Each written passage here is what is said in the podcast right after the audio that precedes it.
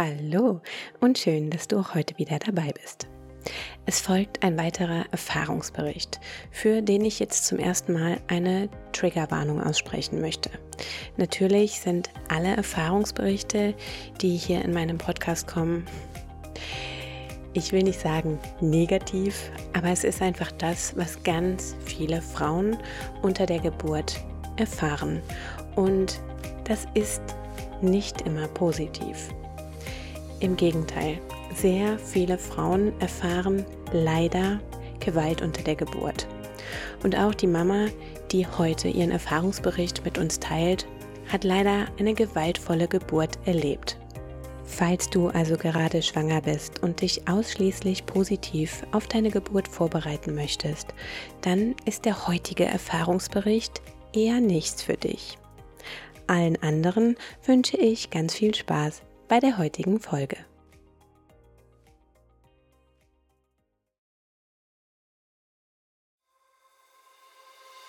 Der Mama Mutmacher Podcast. Erfahrungsberichte rund um Trauma, Geburt und Schreibaby mit Vanessa Lisa Marie.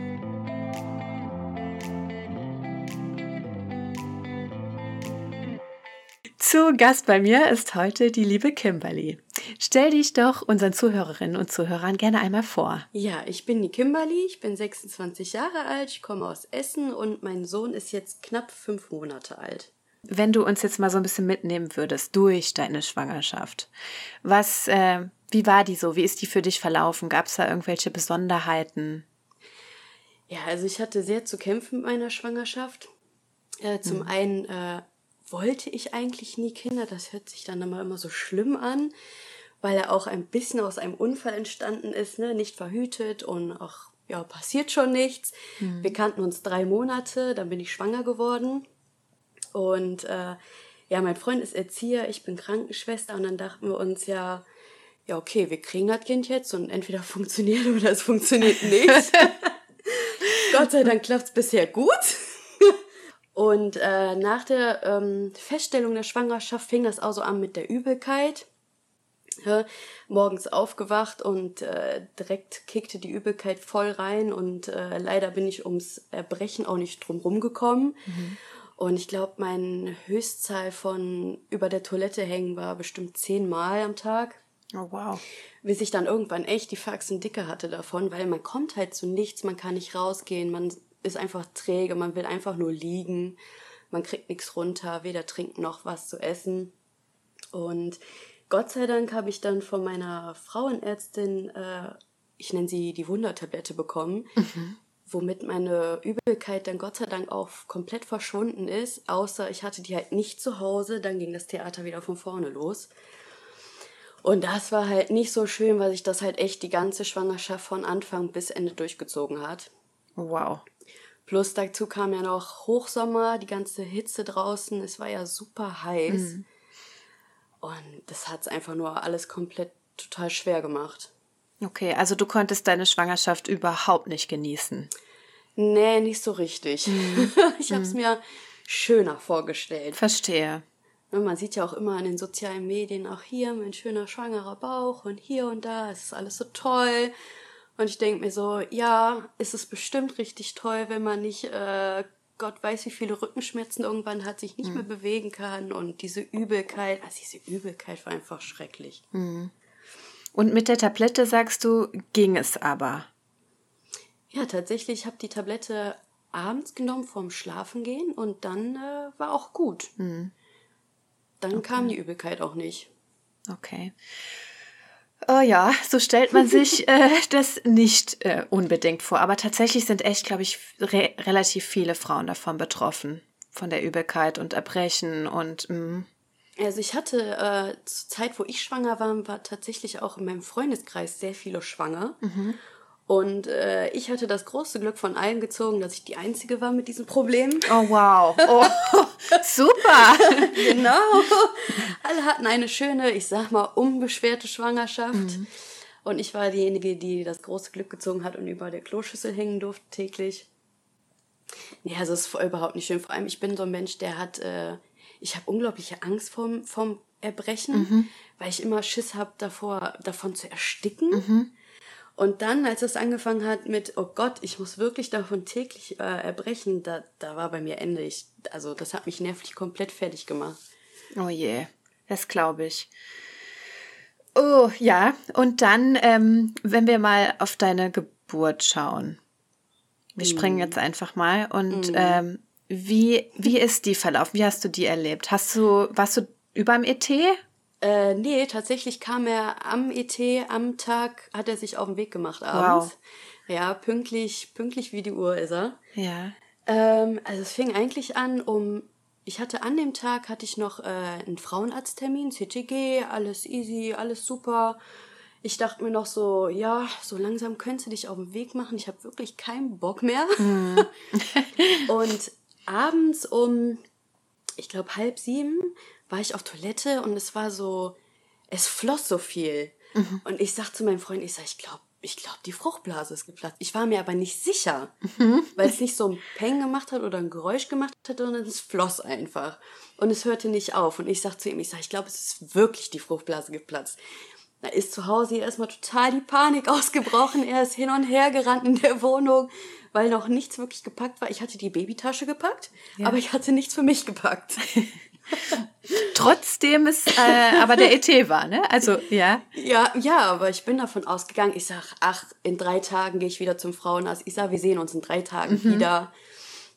Und ja, dann haben wir eine halbe Stunde später haben wir dann ein Taxi gerufen.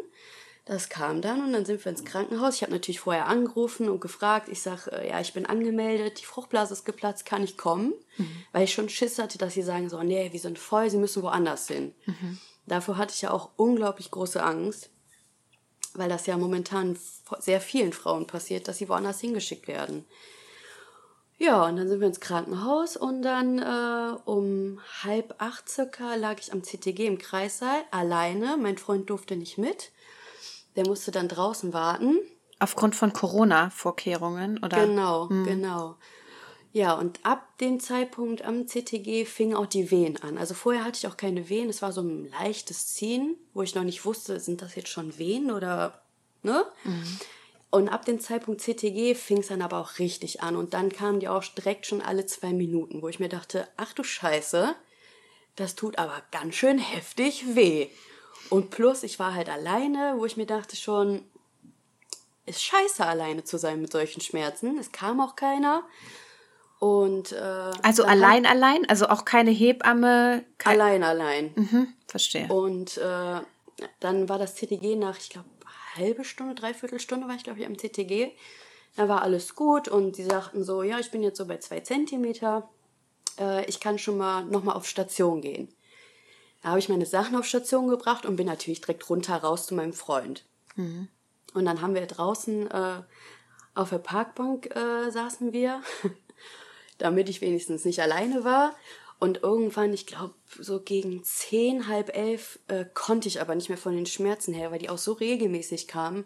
Da habe ich gesagt, ich sag, du, sorry, aber ich kann nicht mehr. Ich so, ich muss hochgehen, ich brauche irgendwas gegen die Schmerzen. Ja, dann bin ich hochgegangen. Äh, dann musste ich äh, wieder ins CTG. Ja, und dann lag ich da auch erstmal wieder alleine die ganze Zeit. Und äh, ich hatte aber so die Faxen dicke davon, dass ich da auch alleine gelassen worden bin, dass ich halt äh, so laut am Rumjammern war und gesagt habe, kann mal bitte jemand kommen? Mhm. Ja, und dann kam, es waren zwei Hebammen für mich zuständig. Und dann kam eine und ich sag zu ihr, ich sag, ich möchte was gegen die Schmerzen haben. Ich sag, ich halte das nicht aus. Ich sag, das tut zu sehr weh. Ich möchte was gegen die Schmerzen haben. Und sie sagt so, ja, wie wär's denn erstmal mit einem Bad? Ich sage, ja, okay, dann gehe ich halt erstmal in die Badewanne und guck's, ob, ob das mich vielleicht entspannt. Ja, und ich glaube, die Badewanne war relativ schnell voll, so dass ich da auch relativ schnell rein konnte. Und tatsächlich so im ersten Moment, die ersten fünf Minuten, war es auch wirklich super entspannt. Dieses warme Wasser, das tat wirklich gut. Aber ich habe schnell gemerkt, dass das auch nicht das Wahre ist.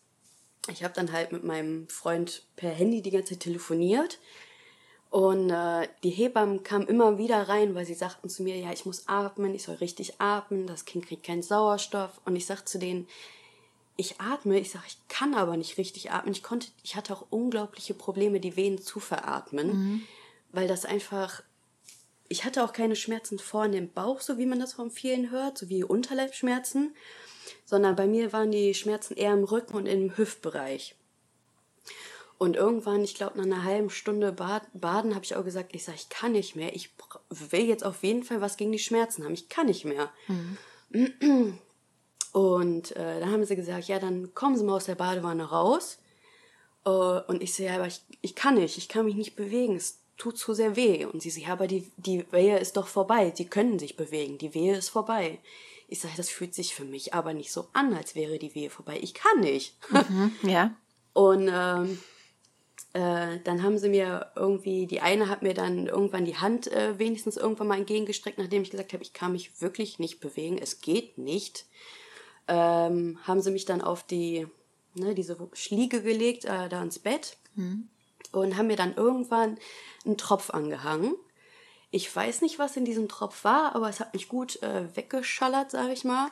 Also das war, es hat nichts an den Schmerzen reduziert, sondern ich war einfach nur völlig high, würde ich mal sagen. Verstehe. Mhm. Ich habe dann da, ich glaube, ich war zwei Stunden oder so dann komplett die ganze Zeit alleine. Mein Freund durfte ja nicht mit rein. Was war da, was war da die Kommunikation? Äh, ab wann jetzt zu dir dürfte? Und auch äh, nicht mit einem negativen Test, also. Nee, der durfte nicht zu mir rein, der durfte erst ab, äh, als mein Muttermund bei 5, 6 Zentimeter war, da haben sie gesagt, da darf er jetzt kommen wieder. Okay. So, und ich habe lag da von elf bis, äh, ich glaube, Viertel vor zwei nachts, nachts war er dann da. Also um halb zwei durfte er dann wiederkommen. Und in der ganzen Spanne war ich halt alleine.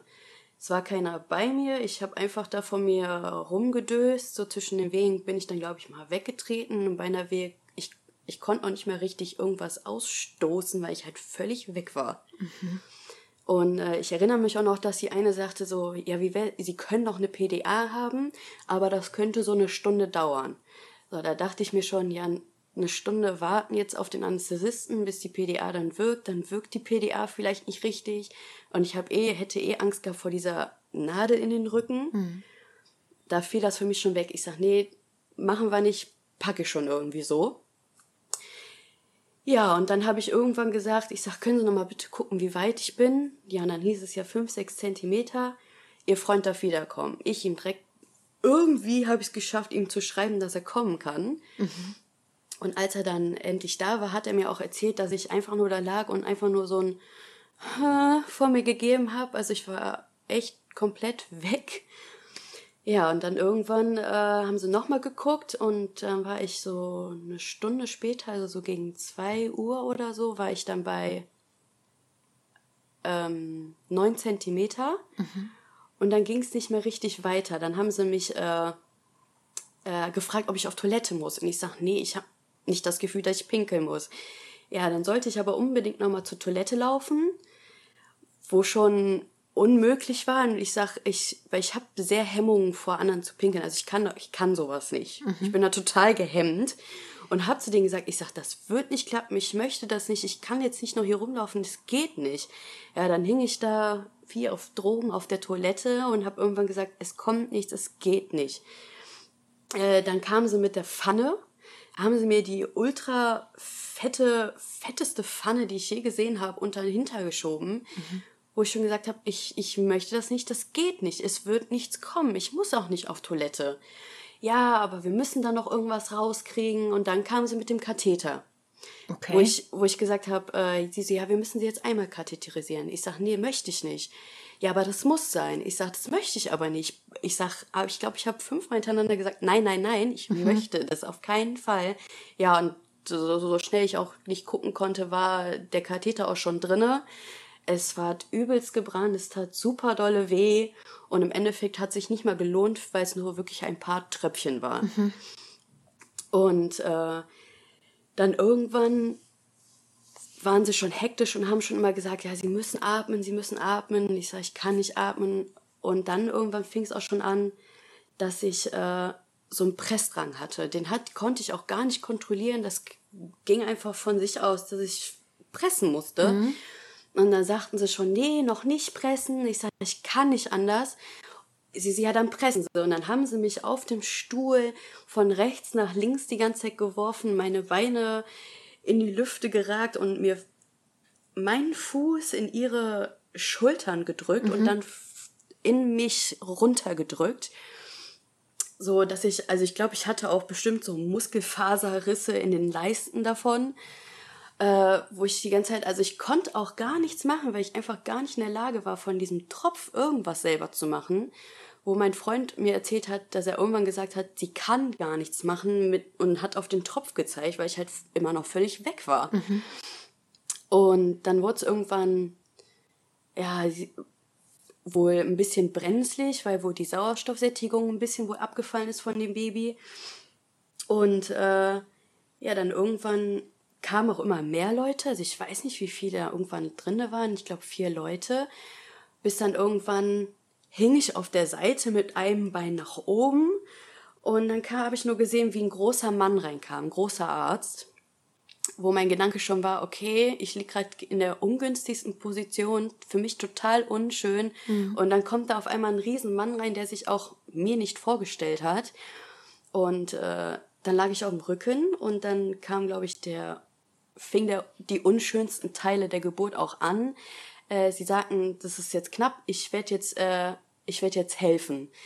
Die Hebamme, eine Hebamme vor mir unten, irgendwas am Rumfummeln und zwei Hebammen hatten halt meine Beine in der Hand und haben die halt äh, runtergedrückt und fester gehalten. Weil der Kopf von meinem Sohn ist halt irgendwie immer wieder zurückgerutscht. Also ich konnte den nicht richtig alleine rauspressen. Mhm. Ja, und auf einmal beim nächsten Pressen äh, hat der zwei Meter Mann sich auf meinen Bauch geschmissen. Ich glaube, ich habe noch nie solche Schmerzen gespürt. Ich habe, glaube ich, noch nie so geschrien. Mein Freund hat mir erzählt, dass er gedacht hat, meine Augen ploppen gleich raus. Das war. Ohne, ohne Vorwarnung. Also, er hat ich nicht. Hab, ne, ja. ich habe ja äh, gar nichts mehr mitgekriegt, weil ich halt völlig, mhm. ich sag mal, auf Drogen war. Mhm. Ich war halt, das war wie ein Film, wo, wo ich einfach nur wie so ein Zuschauer war und einfach nur versucht habe, dieses Baby da rauszupressen. Mhm. Und ich habe den, ich habe ihn neben mir stehen sehen, den Doktor, und ich wusste aber nicht, was kommt. Und im nächsten Moment lag er auch schon mhm. halb auf meinem Bauch und drückte halt mit seinen bestimmt über 100 Kilo auf meinen Bauch drauf. Und es waren Schmerzen, das kann man sich einfach nicht vorstellen. Und dadurch, dass ich aber so krass geschrien habe, hat er direkt gemerkt, okay, das, das bringt nichts, das, das lassen wir sein. Da war ich auch Gott sei Dank froh drum. Ja. Und dann hieß es ja, äh, die Nabelschnur liegt um seinen Hals. So, das heißt, er musste auf jeden Fall in den nächsten Minuten raus. Und äh, dann äh, habe ich nur gesehen, dass er sich vor mich gehockt hat und dann haben sie versucht, äh, mit einer Saugglocke, mhm. so eine Saugglocke in mich reinzufummeln. Äh, und dann kam auch schon der Schnitt wo ich auch nicht gefragt wurde oder mir wenigstens gesagt wurde, wir schneiden jetzt. Mhm. Ähm, ja, und dann hat aber die eine Sauglocke nicht gehalten, weil das Kind so viele Haare auf dem Kopf hat, hatte, hat, hat, so. Und da mussten sie die alte, so eine alte, silberne, uralte Saugglocke nehmen und dieses Reingefummel und versuchen, diese Saugglocke da reinzukriegen, das war einfach, es waren einfach furchtbare Schmerzen, glaube, ich habe noch nie in meinem Leben so viel am Stück rumgebrüllt mhm. und habe einfach nur gedacht, wann ist es endlich zu Ende?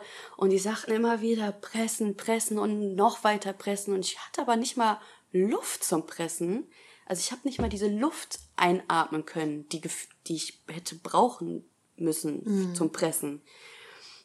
Und ähm, ja, und äh, während er dann da unten an mir rumgefummelt hat und versucht, diese Sauglocke reinzukriegen, haben halt die Schwester meine Beine in mich völlig reingedrückt und ich habe lustigerweise in der letzten Podcast-Folge von dir habe ich ähm, hat die eine gesagt, dass äh, sie gar nicht wusste, wo ihre Hände waren. Hm. Danach habe ich mich meinem Freund auch gefragt. Ich sag, wo hatte ich eigentlich meine Hände? Und ich hatte meine Hände wohl auch einfach nur noch in der Bett, in, in dem Bett gekrallt, weil die Hebammen zu mir sagten, ich soll mich irgendwie versuchen abzudrücken. Also ich sollte pressen, ich sollte drücken gleichzeitig, ich sollte dies gleichzeitig und es war einfach alles gar nicht möglich, weil einfach die Kraft und die, die Luft und alles gefehlt hat. Ja, und als er dann endlich rausgezogen wurde, äh, habe ich ihn nur noch gesehen. Also er war komplett blau mit Nabelschnur im Hals und musste halt direkt in einen Nebenraum gebracht werden. Und äh, da eine Minute später hat er dann auch geschrien, äh, Halleluja, da ist dann wenigstens alles gut gegangen. Mhm. Äh, und dann ähm, war ich auch, kam ich auch endlich zu mir und habe erst gecheckt, was gerade so passiert ist und war völlig, auf einmal völlig klar und da. Und dann äh, hat die nächste Ärztin sich vor mich gesetzt und meinte, äh, so, ich nähe jetzt. Ich sag, äh, stopp, stopp, stopp. Ich sag, was passiert denn jetzt? Ich sag, äh, keiner hat mit mir geredet. Ich würde gerne jetzt wissen, was passiert und was sie mit mir machen. Ja, und dann haben sie auch endlich angefangen, mit mir zu reden und mir zu sagen, was sie machen, dass sie jetzt Spritzen setzen. Und äh, das Spritzen, Gott sei Dank, tat dann gar nicht mehr weh, weil ich glaube, es war einfach alles so tot da unten. Mhm äh, dass ich das Gott sei Dank nicht mehr gemerkt habe, aber wo sie dann sagte, ja, ich müsste noch an die und der Stelle nähen, es könnte wehtun, habe ich direkt gesagt, ich sag nee, ich sag, solange es die Möglichkeit gibt, dass das von selber zuwächst, ich sag, lassen Sie das bitte, ich möchte nirgendwo mehr genäht werden oder angefasst werden, wo es mir wehtun kann. Und das haben sie auch dann Gott sei Dank respektiert und haben es auch dann sein lassen und haben auch endlich mal ihre Finger von mir genommen. Und ja, das war so die Geburt. Wow. Und ähm, für mich das Schlimme war einfach äh, vor allem danach, ich habe meinen Sohn, konnte ich dann halt erst drei Stunden später sehen. Und ich finde das halt so traurig und so schade auch, äh, dass mir halt dieses spezielle Bonding fehlt. Ne? Mhm. Das Kind wird auf die Brust gelegt, man sieht es endlich und irgendwo kann ich mir vorstellen, dass dann der Schmerz und alles wirklich tatsächlich ein bisschen vergessen wird. Und das hat halt komplett gefehlt. Sie haben deinen Sohn dann, du hast gesagt, direkt ins Nebenzimmer getragen. Wusstest du warum? Hat, hat man dir gesagt, äh, was da jetzt passiert als nächstes? Äh, nee.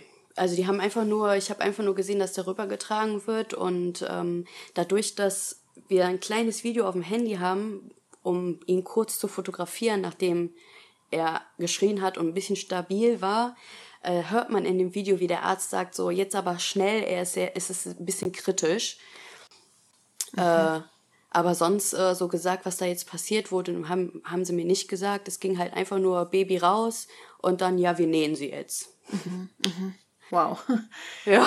ja, ist ja nicht so dieser magische Moment, den man sich eigentlich vorstellt. Äh, nee, so überhaupt nicht. Nee, mhm. überhaupt nicht. Vor allem nach der blöden Schwangerschaft denkt man sich so, okay, vielleicht wird die Geburt wenigstens ein bisschen besser. So, ich habe mir schon gedacht, klar, es wird hart, es sind Schmerzen, mhm. aber halt dieses auf den Bauch geschmeiße, keiner hat mit einem geredet, man wird hin und her geschuckelt, äh, in allen möglichen Positionen, wo man sich denkt, äh, was, was macht ihr mit mir, was soll das?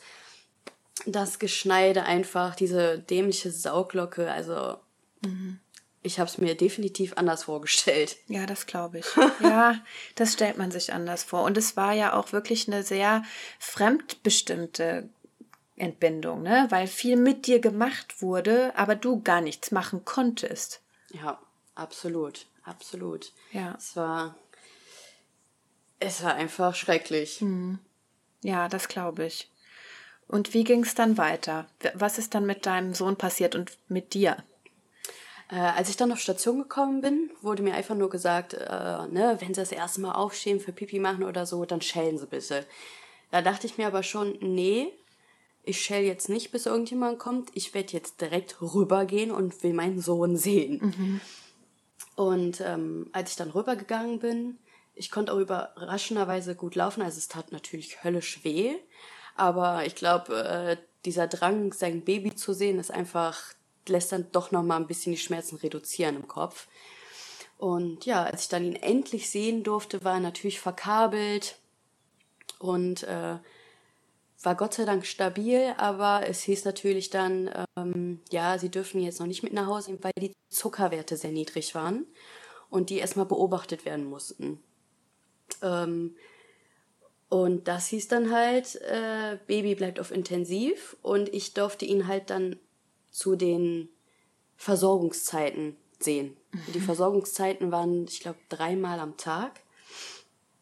Und die mussten wir uns dann halt auch noch uh, unter meinem Freund und ich halt uns auch noch aufteilen, weil wir auch das Baby nie gleichzeitig sehen durften. Wow. Also es durfte immer nur einer zum Kind reingehen. Und ähm, ja, auf Station wurde mir dann zum Beispiel auch äh, nicht gesagt, dass ich äh, abpumpen muss, um da irgendwie die Milchproduktion in Gang zu bringen. Mhm. Weil er halt auch auf Station nicht direkt angelegt worden ist bei mir, sondern natürlich dann direkt da die Flasche gekriegt hat. Und äh, ja, morgens kam dann mal eine Ärztin rein und hat auf die Narbe geguckt und gefragt, ob alles gut ist. Und die Schwestern haben gefragt, brauchen sie eine Tablette gegen die Schmerzen und brauchen sie ein Kühlpack und das war's dann auch. Sonst hat man mich da eigentlich komplett alleine gelassen. Mhm. Und dann irgendwann auf der Babyintensiv haben sie mich Gott sei Dank gefragt, irgendwann, ich glaube am dritten Tag, ja, haben sie denn schon mal abgepumpt? Ich sag, nö, keine Ahnung, wie oft ich das machen muss, wann ich das machen muss. Äh, ich würde auch gerne mal hier anlegen, probieren. Mhm. Ja, und dann haben sie mir auch, haben sie es versucht, mit mir anzulegen und dann haben sie natürlich direkt dort Stillhütchen draufgesetzt, was ich ja auch dann irgendwann im Nachhinein erfahren habe, dass das schlecht ist mit Stillhütchen. Das musste ich ihnen dann zu Hause auch erstmal abgewöhnen. Warum und haben die das gemacht? Also Hast weil, du deine Erklärung bekommen? Weil es ohne Stillhütchen da nicht geklappt hat. Die mhm. hatten halt auch nicht, ich glaube, die hatten auch einfach nicht die Muße und die Geduld dafür, das dann da mit mir auszuprobieren ohne Stillhütchen, weil es mit Stillhütchen natürlich einfacher war. Mhm, okay. Und ähm, ja, nach drei Tagen war dann der Zuckerwert gut und wir dachten, alles klar, geil, wir können vielleicht heute Abend mit ihm nach Hause gehen. Ich habe mich schon gefreut und am zweiten Tag sollte ich ja schon entlassen werden. Wo ich äh, gefragt habe, ich sage, nee, mein Kind liegt hier immer noch auf Station, ich würde gerne noch hier bleiben. Hm. Da durfte ich Gott sei Dank noch, ich glaube, drei Tage länger bleiben auf Station weil äh, natürlich mit dem mit der ganzen Geburtsverletzung und ist natürlich auch blöd hin und her, weil wir haben auch kein Auto. Ich musste immer mit Bus und Straßenbahn dahin fahren. Mhm. Und halt auch viel laufen. Das heißt, so mit groß schon im Wochenbett war halt auch nicht so die ersten zwei Wochen. Und ähm, ja, aber am dritten Tag hieß es dann, äh, ich hatte ihn gerade auf dem Arm, war gerade mit äh, Füttern fertig. Da kam dann eine Ärztin, ja, sind Sie Frau Hoffmann? Ist das der Igler? Ich sag, ja haben mir das Kind aus dem Arm genommen und äh, meinten, ja, wir müssen jetzt mal äh, paar Tests mit ihm machen und sind gegangen. Haben das Bett geholt, ich saß da, das Bettchen wurde weggebracht und ich sag, Entschuldigung, aber was ist mit meinem Baby? Wo geht das hin? Was ist los? Kann mal einer mit mir sprechen? Mhm. Ja, und dann hatte der halt ähm, sehr, sehr hohe Entzündungswerte ähm, und Fieber und äh, ja, dann hieß es, äh, der muss jetzt erstmal Antibiotikum kriegen. Und das hieß, er muss noch länger da bleiben. Da war schon bei mir komplett Ende, weil ich eigentlich einfach nur mit meinem Kind nach Hause wollte. Mhm. Und ähm, ja, dann nach drei Tagen hieß es auf einmal, ja, äh, es wird nicht besser, wir müssen auf Meningitis, also Hirnhautentzündung und ähm, noch irgendwelche zwei anderen richtig schlimmen Sachen testen. Da war bei mir dann nochmal komplett Ende, weil ich mir dachte, oh Gott, äh, mein Kind kommt nie hier raus. Jetzt hat es wahrscheinlich noch im besten Fall eine Hirnhautentzündung und äh, ne, hab mir das schlimmste Szenario ausgemalt. Und dann lag er da in dem Brutkasten, da konnte man, noch, kann, konnte man ihn noch nicht mal anfassen, damit es warm bleibt, weil er halt nackig da drunter lag. Ja, und dann so nach, ich glaube, fünf Tagen wurde es aber endlich besser, wo sie gesagt haben, die Entzündungswerte gehen runter. Dann dachte ich, okay, alles klar, wir können ihn vielleicht morgen mitnehmen. Und dann hieß es ja, nee, aber wir müssen noch so zwei bis drei Tage wahrscheinlich noch weiter Antibiotikum geben.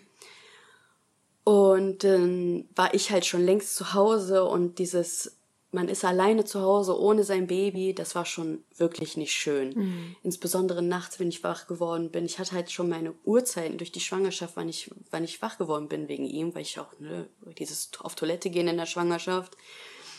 Und das war echt nicht schön, ne? Da musste ich äh, öfter weinen, weil ich halt, das hat einen halt einfach traurig gemacht. So, du bist alleine zu Hause, du hast dein Baby nicht da, was du gerade zur Welt gebracht hast nach der ganzen Tortur. Und dem Kleinen geht's nicht gut und dann aber am nächsten Tag bin ich vormittags dahin und dann hieß es auf einmal, ja, Sie nehmen ja heute den Eli mit nach Hause. Und ich sag, ja? Sie so, ja, ja, hat Ihnen das keiner gesagt? Ich sag, nee, nee. Ja, ja, heute Abend können Sie den mitnehmen. 18 Uhr kriegt er die letzte Infusion, dann können Sie den mitnehmen. Ja, also da war auch erstmal Riesenheulerei. Also ich bin so, so in Tränen ausgebrochen, hab meinen Freund angerufen auf der Arbeit. Der ist auf der Arbeit erstmal in Tränen ausgebrochen. Ja. Und ja, ich glaube, dann nach so nach über einer Woche oder so konnten wir dann auch endlich mit nach Hause nehmen. Und ja, das war alles ganz schön aufregend und nervenaufreibend. Das glaube ich. Das, wow, ja. Und für mich klingt das die ganze Zeit, ich denke mir die ganze Zeit, dieses Krankenhaus hat ein riesen Kommunikationsproblem. Aber hallo. Oder? Also das ja. ist, ähm, das kommt ganz deutlich raus, dass da viel mehr an der Kommunikation gearbeitet werden müsste, meiner Meinung nach. Ja, vor allem ist ja auch, war ja da auch zu dem Zeitpunkt nur eine Stunde Besuchszeit. Mhm. Aber mein Freund und ich sind da am Tag die ganze Zeit rein und raus gegangen, weil ich mir da, ich hätte mir das auch nicht verbieten lassen, ja. nur für eine Stunde oder so da dieses Haus betreten zu dürfen. Und äh, ja, mhm. war alles nicht so schön. Nein, das glaube ich. Puh, aber nun durftet ihr dann endlich gemeinsam nach Hause. Wie, wie war da die erste Zeit so? Also wir, wir können ja schon mal auch vorwegnehmen, du hast kein Schreibaby, also der Kleine hat das gut weggesteckt, sagen wir mal. Genau, ja, also ja. ich habe Gott sei Dank äh, Glück mit ihm. Also es, mhm. er ist ein, ich sag mal, relativ entspanntes Baby. Also er schreit tatsächlich echt nur, ne, wenn er Hunger hat. Mhm. Oder jetzt so seit ein paar Wochen vorm Schlafengehen abends, ganz schlimm. Mhm.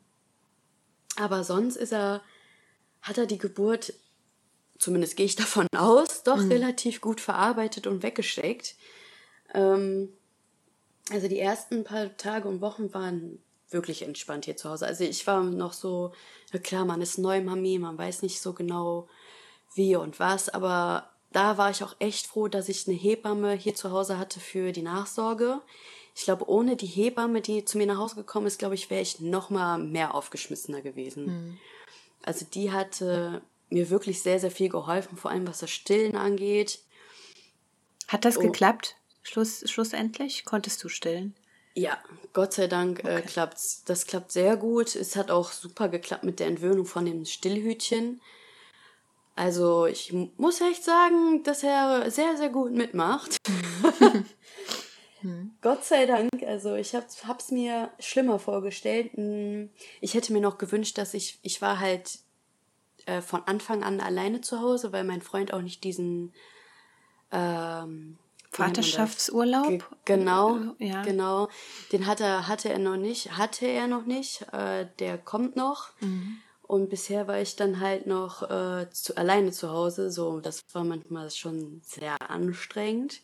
Klar. Gerade wegen den Geburtsverletzungen. Ne? Man konnte sich ja nicht so gut bewegen und dann will man ja doch irgendwie noch irgendwas im Haushalt machen. Ähm, ja, aber dadurch, dass er relativ entspannt ist, hatte ich doch sehr viel Glück. Und wie ging es dir mental? Also ich meine, das war jetzt wirklich, also so wie das klang, schon eine äh, ja sehr gewaltvolle Geburt mit Verletzungen, äh, mit Baby intensiv danach. Wie hast du das alles weggesteckt? Äh, die erste Zeit ähm, hat's, also es nagt immer noch an mir. Hm ähm, weil ich halt mir so sehr gewünscht habe, eine schöne Geburt zu haben. Ich meine, klar, äh, die ging insgesamt nur achteinhalb Stunden. Wenn ich mir überlege, manche haben über drei Tage Wehen und mhm. alles Mögliche. Da habe ich ja nochmal in Anführungsstrichen Glück gehabt. Aber ähm, ich, bei mir psychisch ist halt so schlimm für mich, dieses, dass dieses Bonding halt fehlt. Ne? Mhm. Dass er halt mir nicht auf die Brust gelegt werden konnte weil äh, als ich zum Beispiel in meiner Ausbildung war als Krankenschwester, äh, war ich bei einer Geburt dabei. Ich durfte eine Geburt miterleben. Und die, als sie ihr Kind auf die Brust gelegt bekommen hat, die Gesichter von den Eltern, dieser Moment war einfach so wunderschön, mhm. dass ich mir echt dachte, so, wenn du jemals ein Kind kriegst, dann wird das der schönste Moment sein. Und der wurde mir halt genommen. Ja. Und deswegen, also ich kann heute, heute noch nicht Videos oder Sachen über dieses Bonding lesen, weil weil ich da an, immer anfangen könnte zu heulen, weil ich mhm. das einfach total schlimm finde, dass das halt fehlt. Aber sonst äh, würde ich sagen, kommt meine Psyche relativ gut klar, mhm. weil ich glaube, ich bin auch äh, jetzt relativ gut angekommen mit dem Kleinen. Super. Und ich würde mal sagen, wir sind ein gutes Team. Sehr gut. Ja, das hört, das hört, das hört man noch gerne. ja. Ja, sehr gut. Aber du sagst, ne, es ist äh, wichtig, eben die, die Wochenbettbetreuung zu haben, die Hebamme, die zu dir nach Hause kam. Auf jeden Fall. Ja, ja. Auf jeden Fall. Hast du schnell eine Hebamme gefunden? Eine Nachsorgehebamme? Wie hat das äh, geklappt? Tatsächlich ja. Also ich habe so, ich weiß nicht mehr in der wievielten Woche oder Monat ich war, aber ich habe relativ an, weit am Anfang der äh, Schwangerschaft schon nach einer Hebamme gesucht, weil heißt ja immer, ne, schwierig eine zu finden und bloß früh suchen. Ähm, aber ich habe super schnell eine gefunden. Mhm. Überraschenderweise halt auch hier in der Großstadt, ne? Da dachte ich eh schon, ah, kriegst du bestimmt eh keine. Aber so für in der Schwangerschaft fand ich die jetzt gar nicht mal so wichtig aber für nach die Schwangerschaft, für die Nachsorge extrem wichtig. Ja. Also das ist wirklich wertvoll, so eine Hebamme an der Seite zu haben. Definitiv. Ja. Und hast du in der Schwangerschaft äh, einen Geburtsvorbereitungskurs besucht? Nee, also ich habe mich tatsächlich so eigentlich null auf die Geburt vorbereitet. ich habe es einfach auf mich zukommen lassen. Ja. Aber ich denke im Nachhinein, ich glaube, so ein Geburtsvorbereitungskurs hätte mir bei der Geburt auch nicht viel gebracht. Mhm. Weil äh, kann mir ja keiner vorher sagen, was passiert und Richtig. dieses ne, Atmen üben. Mhm. Vielleicht hätte ich das vorher üben können, aber dafür hätte ich auch keinen Kurs belegen müssen. Mhm. Und ähm, außerdem war das richtige Atmen eh nicht möglich. Und es ist, es ist ja schlussendlich auch wirklich so, dass der Körper selber weiß, was er tun muss. Ne? Also die, in dem Moment, ich, ich hätte mich da auch nicht großartig an irgendwelche Atemübungen erinnern können. Nee, nee. Da, also ich hatte alles Mögliche im Kopf, aber ich glaube, ich hätte nicht an irgendwelche Atemübungen hm. gedacht. Also ja. wenn ich manche höre, die so sich mental richtig darauf äh, vorbereiten und ihre, ihr Mindset darauf vorbereiten und ihre Visualisierung haben, da, da bin ich auch nicht der Typ für. Also ich mhm. kann sowas auch nicht so gut. Ich bin eher der Mensch, ich lasse auf mich zukommen und entweder klappt oder klappt nicht. ja. so hätte schöner laufen können, aber im Schlussende ist ja trotzdem noch mal irgendwie alles gut gegangen. Ja. Ja. Und äh, diese Zeit so auf der Intensiv, das hast du auch alles irgendwie gut weggesteckt, ja? Also es war schon eine schlimme Zeit, also es war schon echt heftig, aber ähm, ich bin gut im Wegstecken. Mhm. Ja. ich, ich, musste im Leben schon viel wegstecken. Mhm. Und dadurch, dass ich glaube, hätte der da noch länger bleiben müssen, ich glaube, dann wäre es äh, noch mal ein bisschen schlimmer gewesen. Aber Gott sei Dank äh, sind ja die Entzündungswerte, ich sag mal, relativ schnell runtergegangen und er hat's ja gut, war ja gut am Kämpfen, der kleine Mann. Weißt du ähm, im Nachhinein, wo, woran das lag? Also was der Auslöser war für die äh, erhöhten Entzündungswerte? Äh, nee. Okay. Wissen wir nicht. Keine Ahnung. Mhm. Also durch die, ich habe ähm, durch eine Hebamme habe ich erfahren, dass die Zuckerwerte durch den ganzen Stress und alles Mögliche und durch diese Geburt äh, im Keller waren. Mhm. Und äh, ich, ich gehe jetzt einfach mal davon aus, dass die Entzündungswerte so hoch geworden sind, halt auch durch die Geburten. Es wurde halt alles unsteril mit der Saugglocke mhm. und so. Und ich weiß es ehrlich gesagt nicht genau. Die haben ja auch, glaube ich, haben sie uns auch nichts groß zugesagt, woher das gekommen ist. Mhm. Ich glaube, das wussten die selber auch nicht. Wahnsinn. ja, Wahnsinn. Also was da zum Teil in den Krankenhäusern abgeht, das ist, ich kann da nur den Kopf schütteln, ehrlich. Das ähm, ja, ganz großes Defizit einfach. Ja, vor allem auf Station, so dass sie auf Station mir halt nicht gesagt haben, im Abpumpen, ich muss alle vier ja. Stunden abpumpen, sondern dass die Station, wo mein Kind gelegen hat, mir das sagen mussten. Mhm. Ich habe halt auch nicht selber dran gedacht zu fragen wegen dem Abpumpen und so, weil ich halt auch mit dem Kopf und mit den Gedanken Klar. natürlich ganz woanders war, als statt mit dem Abpumpen. Ja. Ja. Wahnsinn. Aber umso besser, dass es dann alles doch geklappt hat äh, mit dem Stillen und dass du genug Milch hattest, trotz den ersten Tagen. Ja, Gott sei Dank. Ja. Gott sei Dank. Hätte ja. ja auch schon irgendwo irgendwie alles zu spät sein können. Weiß man ja nicht. Ja, richtig. Ne? Richtig.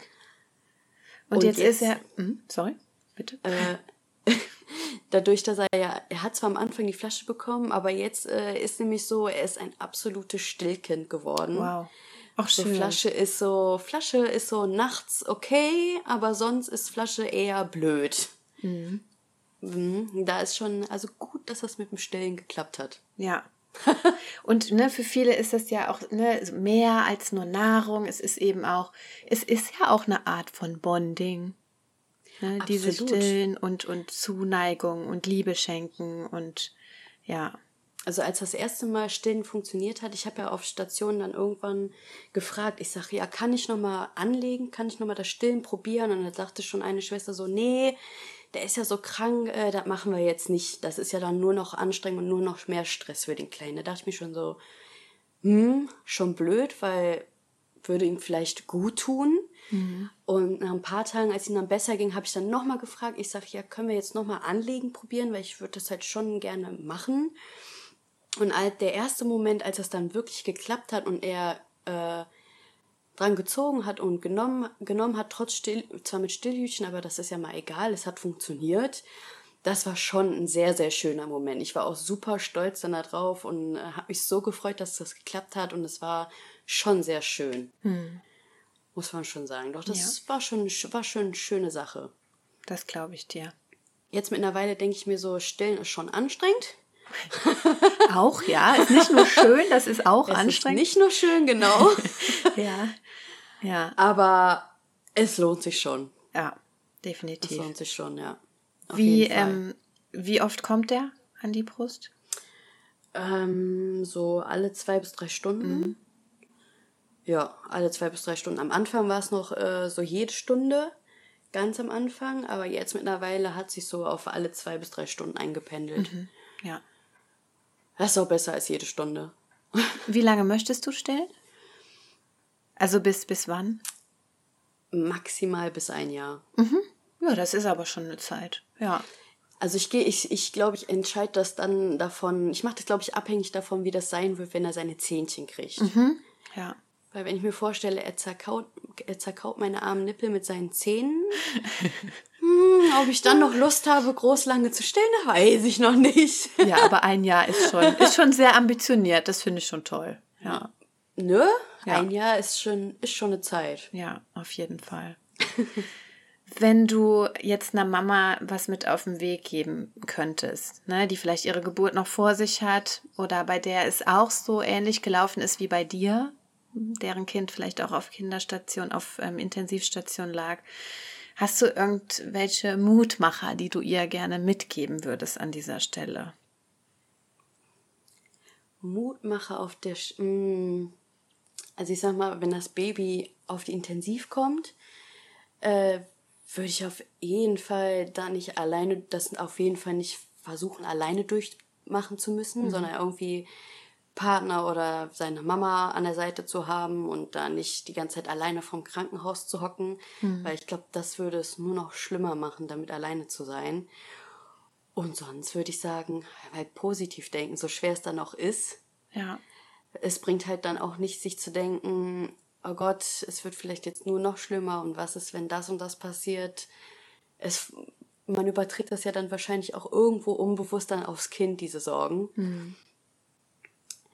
Ja, immer versuchen, positiv zu bleiben. Ja. Ja, das ist ganz wichtig. Ja. Und auch wenn es ne, irgendwie nicht immer unbedingt klappt, aber sich trotzdem nochmal vor Augen halten, irgendwie ist, ähm, es ist nur eine Phase, es geht vorbei. Alle tun ihr Möglichstes, ne, damit das äh, alles schnell wieder genau. ähm, ja, ins, ins Reine kommt, gut wird. Und das Baby wird sich ja gut gekümmert. Ja, ja. Hättest Auch wenn ich um, sich um mich gekümmert worden ja. aber wenigstens wurde sich um das Baby gut gekümmert. Ich wollte gerade sagen, ne, also hättest du dir im Nachhinein wahrscheinlich so, schon auch so ein bisschen mehr Unterstützung gewünscht. Aber ich höre das so oft, dass auf den Wochenbettstationen ähm, da die, die nötige, das nötige Engagement fehlt. Ja, habe ich jetzt auch schon viel gehört. Hm. Leider ja. ja. Aber Hauptsache die Kinder sind gut versorgt. Das stimmt. Ja, ja, das stimmt. Und selbst wenn man es nicht so gut wegsteckt, wie du es weggesteckt hast, ne, das muss man ja, also ich ziehe meinen Hut vor dir, trotz allem, was passiert ist, da so positiv zu bleiben. Ne, es gibt auf jeden Fall Anlaufstellen, an die man sich wenden kann. Und wie du schon sagst, man muss da nicht alleine durch. Das ist, glaube ich, so meine Key Message meines ganzen Podcasts. So, du musst es nicht alleine durchstehen. Ja dafür finde ich den Podcast auch sehr super, weil ich mir auch bei jeder Folge denke, so, ja, wenn man Probleme hat oder gerade so eine schwere Zeit durch hat, man ist halt nicht alleine. Mhm. Es gibt jede Menge andere Mütter, die genau das gleiche durchmachen oder durchgemacht haben oder noch was Schlimmeres durchgemacht mhm. haben. Ja. Das, das tut schon gut, sowas zu hören. Ja, auf jeden Fall. Ja. Ich danke dir von Herzen, dass du deine Geschichte mit uns geteilt hast. Und ich danke dir, dass ich dabei sein durfte. Ich habe mich sehr gefreut. Sehr, sehr gerne. oh, ich wünsche euch alles Gute weiterhin. Und ja, ich bin so happy, dass, ne, dass der Kleine das echt so gut weggesteckt hat und dass ihr da ja eine recht entspannte Zeit dann wenigstens nach der Entbindung hattet. Ja, Gott sei Dank. Ja. Gott sei Dank. Hoffen wir mal das Beste. Danke, dass du auch dieses Mal bis zum Schluss bei uns dabei geblieben bist. Ich wünsche dir weiterhin ganz viel Kraft für den Mama-Alltag und bis zum nächsten Mal.